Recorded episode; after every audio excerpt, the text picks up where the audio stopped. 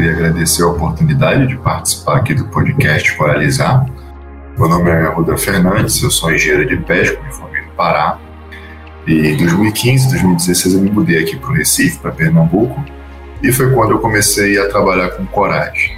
Os meus esforços são centrados em desenvolver ferramentas biotecnológicas para cultivar os corais e fazer com que os, o cultivo de corais gerem serviços, bens, produtos para a sociedade como um todo, sendo o primeiro desses produtos a conservação, né, que é importante para por vários fatores, e, consequentemente, a gente gerar bens, produtos e serviços para outros setores da sociedade, como o setor turístico, o setor, quem sabe, agrícola um dia, ou até mesmo o setor farmacêutico e cosmético, mas sabendo que a gente tem vários passos para serem dados nesse período, e esse trabalho é um trabalho de muitos anos, décadas, muito provavelmente.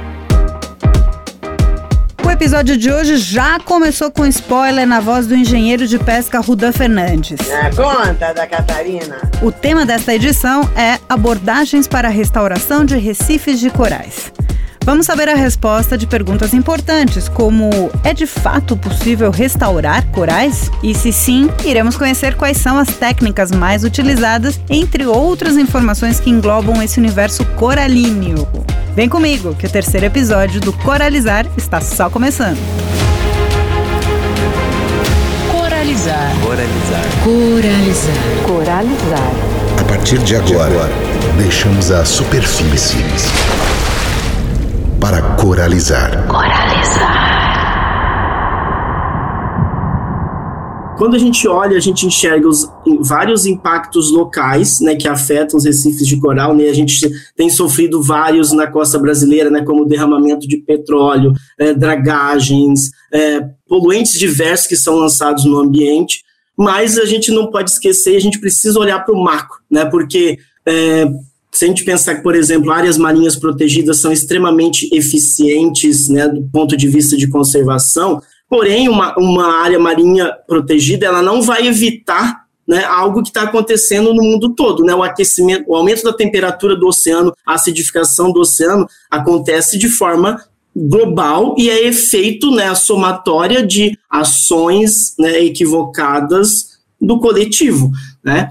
Então, partindo desse conhecimento que eu já tinha né, com criobiologia, a gente começou e, e, do, e, de alguns sucessos que a gente já tinha é, alcançado, como, por exemplo, peixes ornamentais é, lá do Amazonas, né, que estão ameaçados de extinção, é, eu comecei a pensar que a gente deveria aproveitar dessas biotecnologias né, e pensar como que a gente pode ser efetivo uh, para ajudar na conservação. Né? Então a gente olha, grande parte desses corais construtores que formam os recifes brasileiros, eles têm reprodução sexuada, né? Ou seja, além do coral ser um animal, ele produz espermatozoide, ele produz óvulo e eles liberam isso na água, né?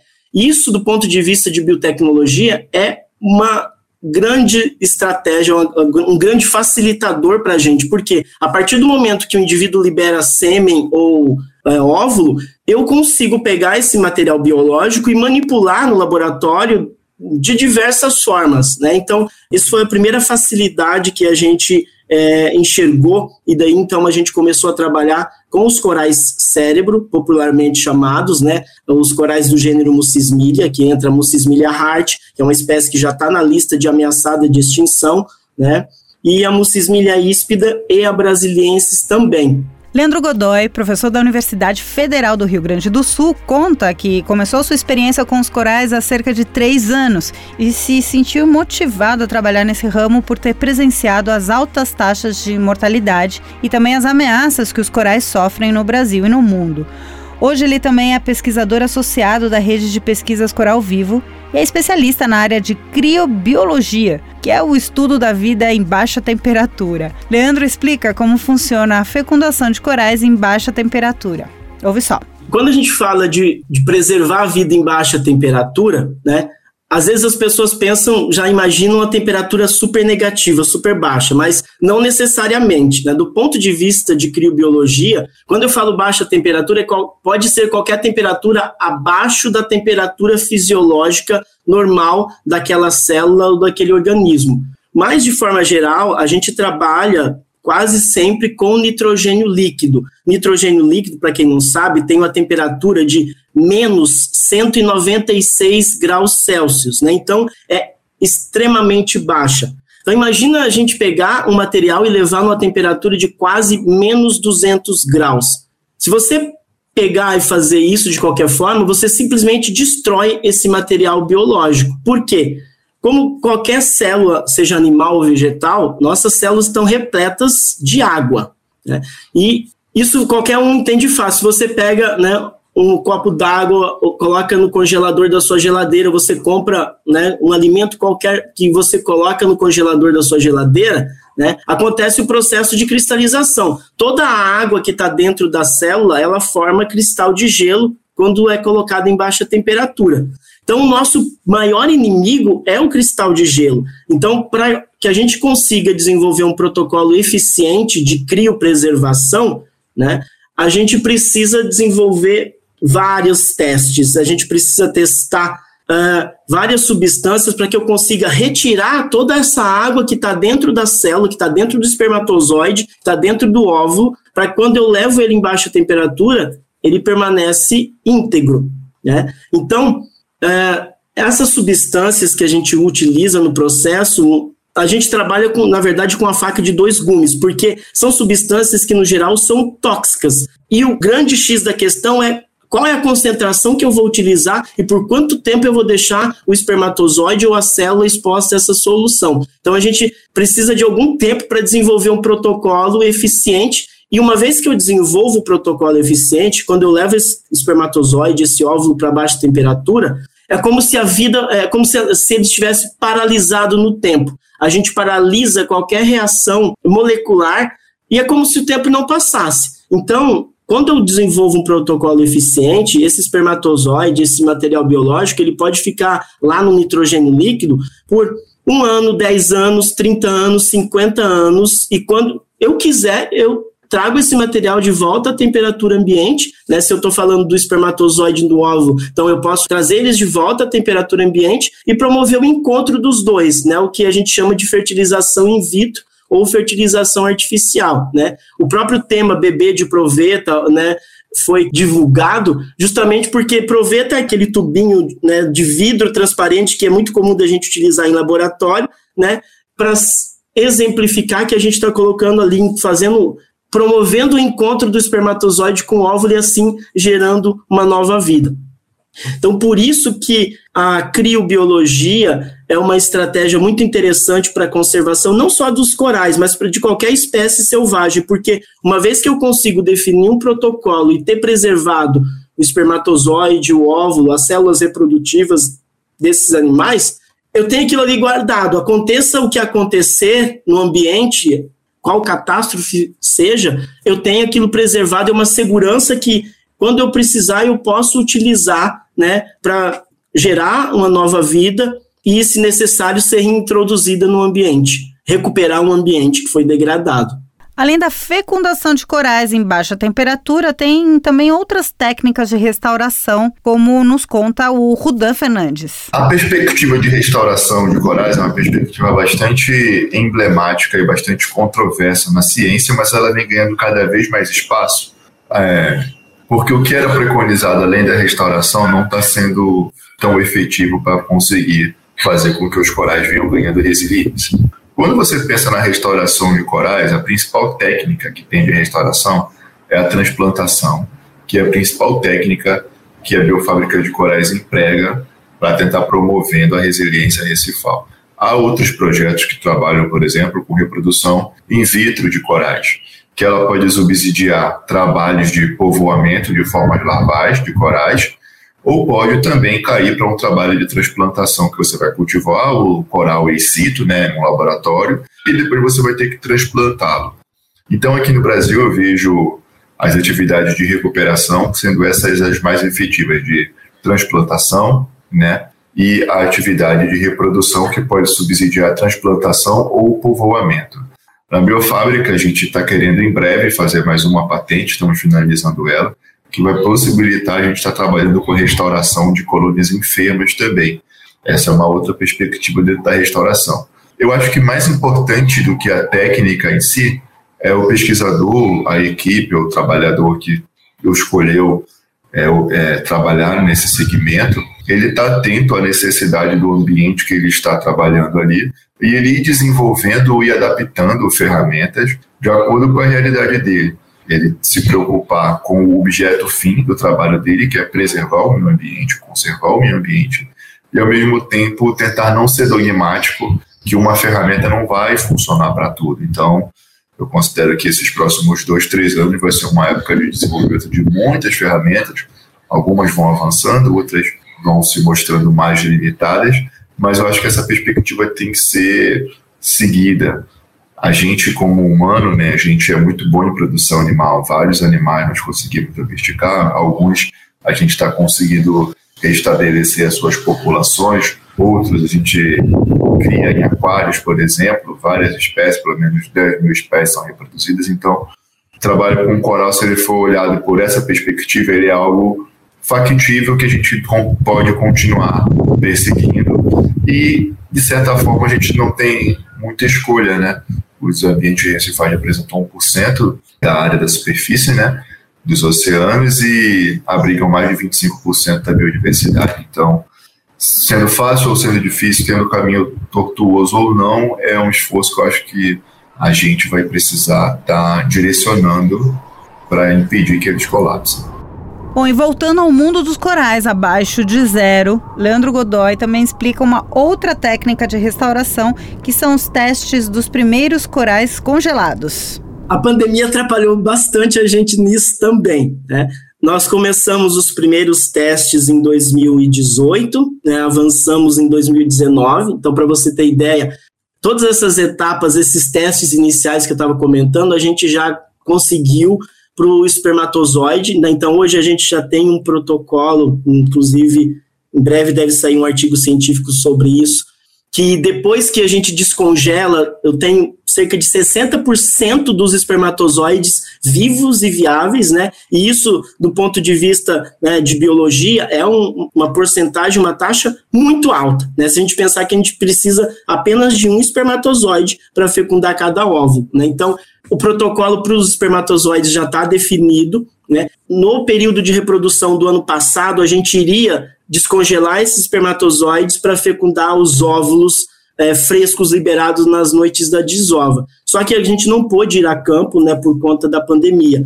Então agora a gente já está com data marcada, né, esses corais cérebro eles se reproduzem no período específico do ano sempre associado à lua nova. Então, agora, na lua nova de outubro, que esse ano acontece no dia 6, então a gente pode ter desovas começando quatro, cinco dias antes da lua nova. Nesse período de duas semanas, toda a nossa equipe né, vai estar na base de pesquisa do Coral Vivo, em Arraial da Ajuda, para descongelar esse sêmen e fecundar um, alguns óvulos e, pro, esperamos gerar os primeiros corais nascidos no Brasil a partir de sêmen que foi congelado. Impressionante, né? Bacana. A gente também está torcendo por isso aqui. O Leandro conta também sobre um paper, que é um relatório ou um artigo sobre um coral branqueado encontrado em atividade de ovulação. Você acredita? Ouve isso. Exatamente. Isso foi é, na desova de 2019, quando a gente estava justamente coletando material biológico para fazer o congelamento de sêmen, né? E 2019 a gente teve na costa brasileira né, um dos mais fortes eventos de branqueamento já registrados, né, com áreas do Recife tendo 80%, 90% dos corais branqueados. Né, Para vocês terem ideia, no Recife de Fora, né, que é a área de estudo né, da, da rede de pesquisa do coral vivo, o branqueamento começou em fevereiro, né? E para vocês terem ideia, a desova era lá setembro, outubro, ou seja, tinha passado praticamente seis meses e ainda tinham colônias que estavam branqueadas, né? E como é, vocês é, vão ouvir com os outros entrevistados, o branqueamento significa que o coral perdeu a parceria que ele tinha com as microalgas, né? Perdeu a relação de simbiose. Né? Se isso acontecesse para os corais do Indo-Pacífico, por exemplo, era é, decreto de morte. Eles morreriam porque naqueles corais, praticamente quase todo o nutriente, o alimento que eles precisam, vem da fotossíntese que essas microalgas realizam. Mas no Brasil, os nossos corais têm várias características particulares, né? E uma delas é o que a gente chama de heterotrofia, ou seja, esses corais eles conseguem se alimentar né, de partículas de outros microanimais da, da água e não só dependente da luz solar. E isso que explica, imagina esse coral ficar seis meses branqueado, né, sem nenhuma fotossíntese, eh, sem simbiose, a reprodução não foi impactada, então a gente conseguiu, esse foi o primeiro registro no mundo né, de, uma, de um coral completamente branqueado. Na verdade, eu não estou falando de um, né, eram várias colônias que estavam completamente branqueadas, desovaram e esses gametas estavam viáveis, ou seja, o espermatozoide foi capaz de fecundar o óvulo e nasceu um coral de uma colônia né, que estava completamente branqueada. Bom, mudando de tema agora, o engenheiro de pesca Rudan Fernandes está de volta. Você conhece a Biofábrica de Corais? Como ela surgiu? De que forma o projeto atua? Fala, Rudan. É, algumas perspectivas né, algumas histórias convergiram para gerar a biofábrica de corais. Eu sempre trabalhei com manejo de peixes ornamentais amazônicos, sempre fui aquarista e sempre quis trabalhar com peixe. Quando chegou a hora de fazer a faculdade, não tinha muita escolha, então virei engenheiro de pesca. E nesse processo eu comecei a trabalhar com espécies amazônicas, com nutrição de peixes ornamentais, e chegou uma hora que algo me disse que para eu continuar avançando nesse mercado eu teria que aprender a trabalhar com corais e eu não consegui fazer isso tão bem em São Paulo, que era onde eu morava. Por outro lado, o professor Ramilson, o coordenador do LABENS, da Laboratório de Desenvolvia, ele tinha mais de 20 anos de pesquisa em aproveitamento integral de resíduos de pescado, que é um assunto que tem muita sinergia com a minha área de nutricionista de manejo de peixes ornamentais. Então, tinha uma sinergia legal. E isso fez com que eu fosse para Recife, porque ele aceitou que eu aplicasse o conhecimento de biotecnologia que ele tinha, né, para nutrição de corais. Então foi a primeira grande ideia que a gente teve que fez eu me mudar para o Recife para a gente trabalhar. Quando eu cheguei em Recife, é, foi um pouco complexo conseguir trabalhar com corais. Primeiro que não era uma linha de trabalho do Labens, e não era tão fácil a gente conseguir propor, por exemplo, trabalhar com transplantação de corais, era uma coisa muito emergente e não tinha uma aprovação tão grande. E aí, uma pessoa-chave para o projeto poder avançar foi uma pessoa chamada Roberto Miosso, que ele trabalhava com esponjas do mar. Ele pegava essas esponjas do mar e tirava biomoléculas dela com potencial farmacêutico, né? então fazia prospecção de biomoléculas que podem ser usadas na indústria farmacêutica. E aí o Roberto, eu comecei, o Ronilson falou, trabalha com o Roberto, Roberto tem recurso para cultivar esponja, você vai incubando a ideia da, da, do cultivo de corais com ele.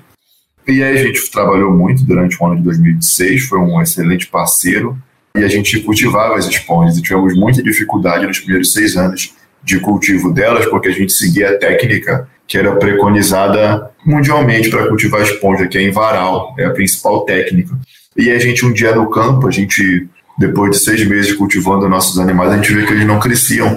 E a gente teve um, um insight de propor que o dispositivo de cultivo ele fosse um dispositivo que fizesse que o animal ele tivesse a impressão de estar associado a um substrato fixo no chão e não estar flutuando, que é um animal bentônico, ele tem que ficar no chão e não ficar voando, pode-se dizer assim. E a gente fez a nossa primeira patente, a patente do cultivo da, das esponjas do mar e validamos com três espécies. E essa, e essa mesma patente, essa mesma base, ela deu base para a gente estar tá fazendo a patente dos corais com algumas diferenças, né, que uma é para restauração e outra é mais com um perfil mais é, produtivo. Depois disso, é, os trabalhos foram sendo feitos de forma bem, é, não diria lento, mas sim escala, e a gente, até que a gente é, e a gente obteve a nossa licença do ICMBio. Quando a gente obteve a licença, a gente começou a trabalhar e logo em seguida a gente ganhou o projeto, a gente ganhou um apoio da Fundação Grupo Boticário, que na minha opinião foi um marco no nosso projeto. Com isso, a gente contratou muitas pessoas, e uma coisa bem legal, que muitas pessoas da graduação, pessoas com, na época com 18, 19, 20 anos, e a gente importou né, da, do setor privado a estrutura do nosso funcionamento. Então, desde a concepção da biofábrica, ela teve um setor de prototipagem, um setor de engenharia, um setor de comunicação social, um setor de atividade fim, que é o cultivo dos animais, e a gente foi montando setores para cada atividade que a gente desenvolvia, que a gente fazia os setores horizontais da atividade fim e os setores verticais aos nossos assuntos, né? E eu acho que isso foi ajudando a gente a ter uma base legal para estar tá trabalhando. Agora, um outro marco do projeto que eu considero foi ele ter virado uma startup a partir de julho desse ano. E eu espero que com essa nova formatação a gente consiga fazer mais pela restauração e esse FAO. A gente consiga estar tá nucleando melhor a nossa equipe, remunerando melhor e também estar tá engajando eles mais, né? Agora não vão ser mais estagiários, não vão ser mais alunos de iniciação científica, e vão ser profissionais especializados em restaurar corais, quem sabe restaurar ecossistemas, né? Porque a gente vai estar ajudando a formar e colocar no mercado várias pessoas com perfis focados para conservação, mas dentro das suas áreas de atuação, comunicação, design, prototipagem, aquicultura, ecologia. Então, eu acho que a síntese da nossa história é mais ou menos essa. E para os corais, qual é a importância das áreas marinhas protegidas? Ah, elas são fundamentais né, para você ter uma, uma reserva ali de animais que podem garantir que uma dada espécie não se acabe. Você tem uma área em que você pode estar utilizando para ela repovoar outras áreas e salvaguardar também muitas espécies. Eu acho que a proposição de reservas é uma etapa fundamental e eu acho que a gente tem que avançar muito na discussão e na proposição de novas áreas, inclusive não necessariamente federais, mas avançar na legislação para a gente fazer com que atividades que tenham impacto elas possam estar fazendo com que pelo menos as áreas próximas delas sejam conservadas, se submetam a algum processo bem organizado para estarem tendo esses impactos é, menores, né, é, minimizados, diminuir essas externalidades. Então, eu acho que esse assunto é um assunto bem amplo, fundamental para a conservação dos corais e que ele precisa de uma atenção maior, mas ao mesmo tempo a gente precisa de uma versatilidade quando se propõe isso. A gente precisa não é tornar o assunto atrativo, mas a gente precisa também oferecer contrapartidas para que outros setores da sociedade, não só as pessoas ligadas à conservação, também achem importante executar a conservação. Acho que falta a gente melhorar nesse nosso trabalho de transmitir valor percebido para a sociedade como um todo, sabe? Bom, tem uma diferença entre recuperação, regeneração e restauração. É mesmo? É? Quer saber qual que é? O Leandro Godoy vai contar para gente. Imagina que o que a gente está executando é definir um protocolo eficiente né, que me permita preservar gametas né, em material genético para uso futuro ou quando necessário, né? Não é nossa intenção sair é, produzindo coral em laboratório e, e, jogando no ambiente ou reintroduzindo no ambiente, né? Isso, é, como eu disse, é uma estratégia, né, para uso de médio ou longo prazo, caso necessário, né, para somar a diversos outros esforços, como os jardineiros de corais, né, o coral gardeners que tem feito também de fragmentar, quebrar pedaços da colônia e replantar, né, para ser utilizado é, para recuperação do ambiente, como o pessoal da biofábrica de corais está fazendo em Porto de Galinhas, né? Então, é uma estratégia para uso futuro, mas como eu disse, né, muito, como posso dizer, é, ser, eu posso dizer que é uma arca? É uma espécie de uma é, arca. É, ótimo, tá que bom que você lembrou disso, porque muitas vezes que é, quando se toca no assunto, é, o pessoal chama de arca congelada. Né? A gente vai pensar em arca porque remete à arca de Noé,